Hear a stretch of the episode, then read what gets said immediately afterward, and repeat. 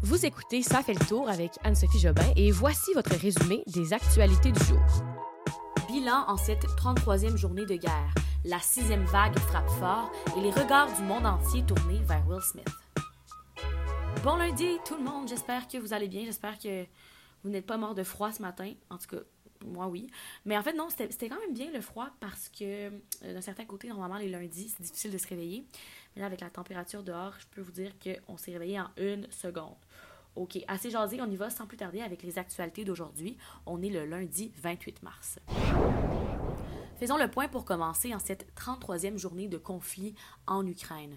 On a appris cet après-midi que l'oligarque russe Roman Abramovich ainsi que des négociateurs ukrainiens auraient souffert de symptômes liés à un empoisonnement. Il aurait donc possiblement été victime de cet empoisonnement-là selon plusieurs médias internationaux, mais l'Ukraine pour sa part ne confirme pas encore ces informations. Cet oligarque russe-là, pour dresser un portrait rapide, il est milliardaire, il est le, propriétaire d'un club de football anglais. Et euh, c'est celui qui tente de jouer le médiateur entre Moscou et Kiev depuis des semaines pour faire cesser la guerre en Ukraine.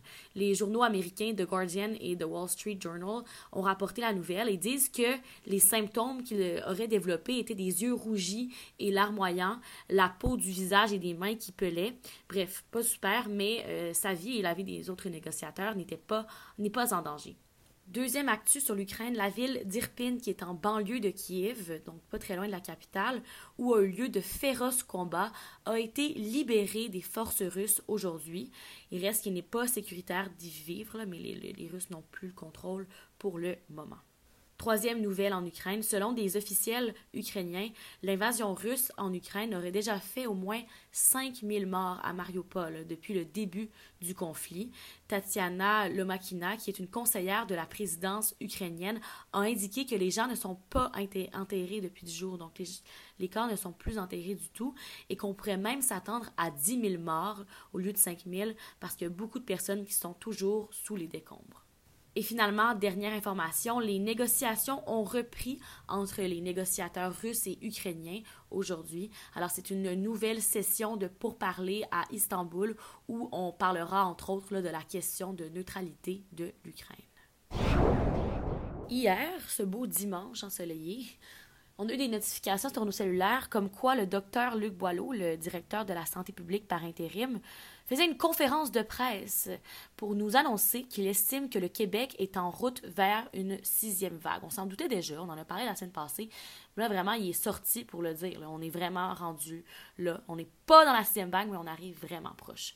En fait, selon les données de la santé publique, il y a 8600 travailleurs de la santé qui sont absents du travail présentement parce qu'ils sont atteints de la COVID-19. Et ça, c'est une hausse de 60% par rapport aux chiffres de lundi dernier. Mais euh, rassurez-vous, le directeur de la santé publique ne considère pas l'option de rajouter des mesures sanitaires. On est correct, mais euh, il faut quand même maintenir euh, cette, euh, la, prudence, en fait. Mais il dit quand même qu'il faut apprendre à vivre avec le virus. Quand je vous dis qu'il y a des cas partout, là, on a même appris que trois élus avaient testé positif à la COVID-19, soit la députée libérale Christine Saint-Pierre, le ministre des Transports, François Bonnardel et le maire de Laval, Stéphane Boyer. Et si on regarde dans la province en général, les régions les plus jusqu'à maintenant, ce sont euh, la Côte-Nord, la Gaspésie, le Saguenay et les îles de la Madeleine. Pour Montréal, on s'en sort quand même bien, même si c'est la grosse ville. Le port du masque ne devrait plus être obligatoire dans les endroits publics à compter de la mi-avril, sauf pour les transports en commun. Reste à voir si cette date-là sera remise à plus tard ou non. Hier, lors des Oscars, on va se dire, ce sont pas les gagnants qui ont retenu le plus l'attention de la planète, mais bien Will Smith. Vous avez probablement tous vu la nouvelle. C'est la nouvelle qui fait jaser aujourd'hui. Les réseaux sociaux ont été enflammés pendant un bon moment. Ils le sont encore. Et euh, avant de plonger dans la nouvelle, il y a une nouvelle qui est sortie cet après-midi. L'Académie des Oscars, donc euh, cette académie, c'est elle qui vote pour euh, les prix, a sorti un communiqué de presse dans lequel elle dit condamner le geste de l'acteur Will Smith et ouvrir une enquête. Alors pour ça, ce sera à suivre, mais euh, c'est ce qu'on a appris cet après-midi. Sinon, voici l'histoire, voici les faits. L'humoriste Chris Rock, qui présentait un prix hier lors de la cérémonie, a fait une blague au sujet de la femme de Will Smith, Jada Pinkett Smith. La blague, c'était au sujet de sa maladie, l'alopécie. L'alopécie, en gros, c'est une maladie qui provoque l'accélération de la perte des poils et des cheveux. Et euh, ça, ça a poussé en fait la comédienne à se raser complètement le crâne. Suite à cette blague-là que Will Smith n'a clairement pas appréciée, il s'est dirigé vers l'avant de la scène où se trouvait l'animateur pour lui donner une gifle qui m'a semblé, pour moi, je pense, assez puissante, une gifle au visage.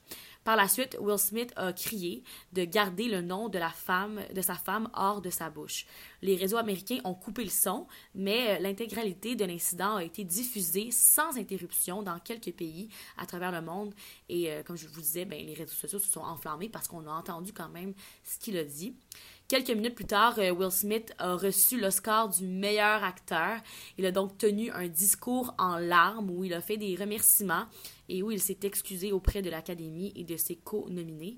Il n'a pas passé de commentaire, par contre, sur Chris Rock. Il a quand même fait un petit commentaire au début disant, parce qu'en fond, il a gagné pour le prix de son rôle dans King Richard, le film, et dit comme dans le film, je dois toujours protéger ma famille. Donc, un petit commentaire subtil, il fait des liens.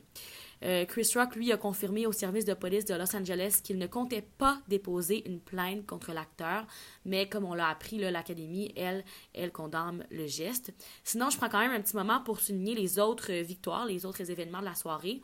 Le film qui a remporté la statuette du meilleur film, c'est Coda.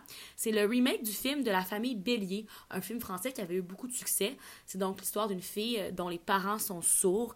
Elle se découvre une passion pour le chant et doit choisir entre ses rêves et ses obligations liées à sa famille. Un super film. Sinon, autre victoire marquante, c'est pour le film Dune, on s'y attendait, un film du réalisateur québécois Denis Villeneuve. Le film a remporté six statuettes.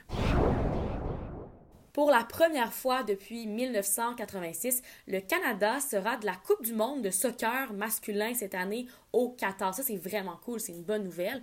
Et ça, c'est grâce à leur victoire de 4-0 face à la Jamaïque hier au BMO Field de Toronto. Avec euh, cette victoire-là, les Canadiens s'assurent une des trois places et euh, ça les qualifie automatiquement pour la Coupe du Monde.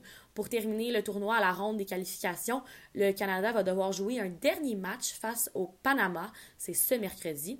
Et euh, décidément, c'est vraiment le soccer qui retient l'attention dans le monde du sport aujourd'hui.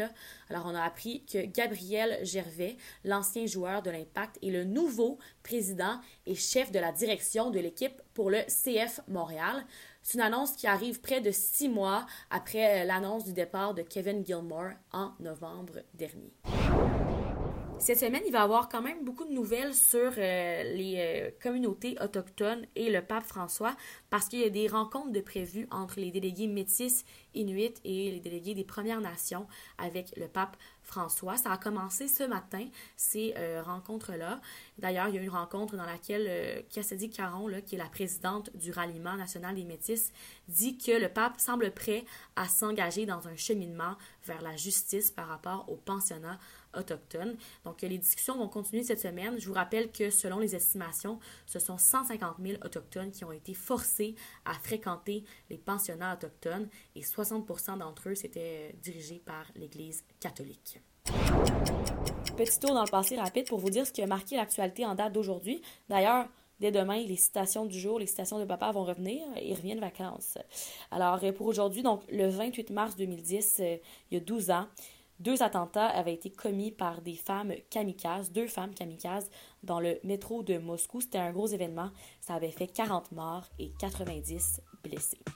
Ça fait le tour des actualités du jour. On se retrouve toute la semaine, euh, donc euh, prochain rendez-vous demain pour votre résumé des actualités du jour. Bonne soirée tout le monde. Bye bye.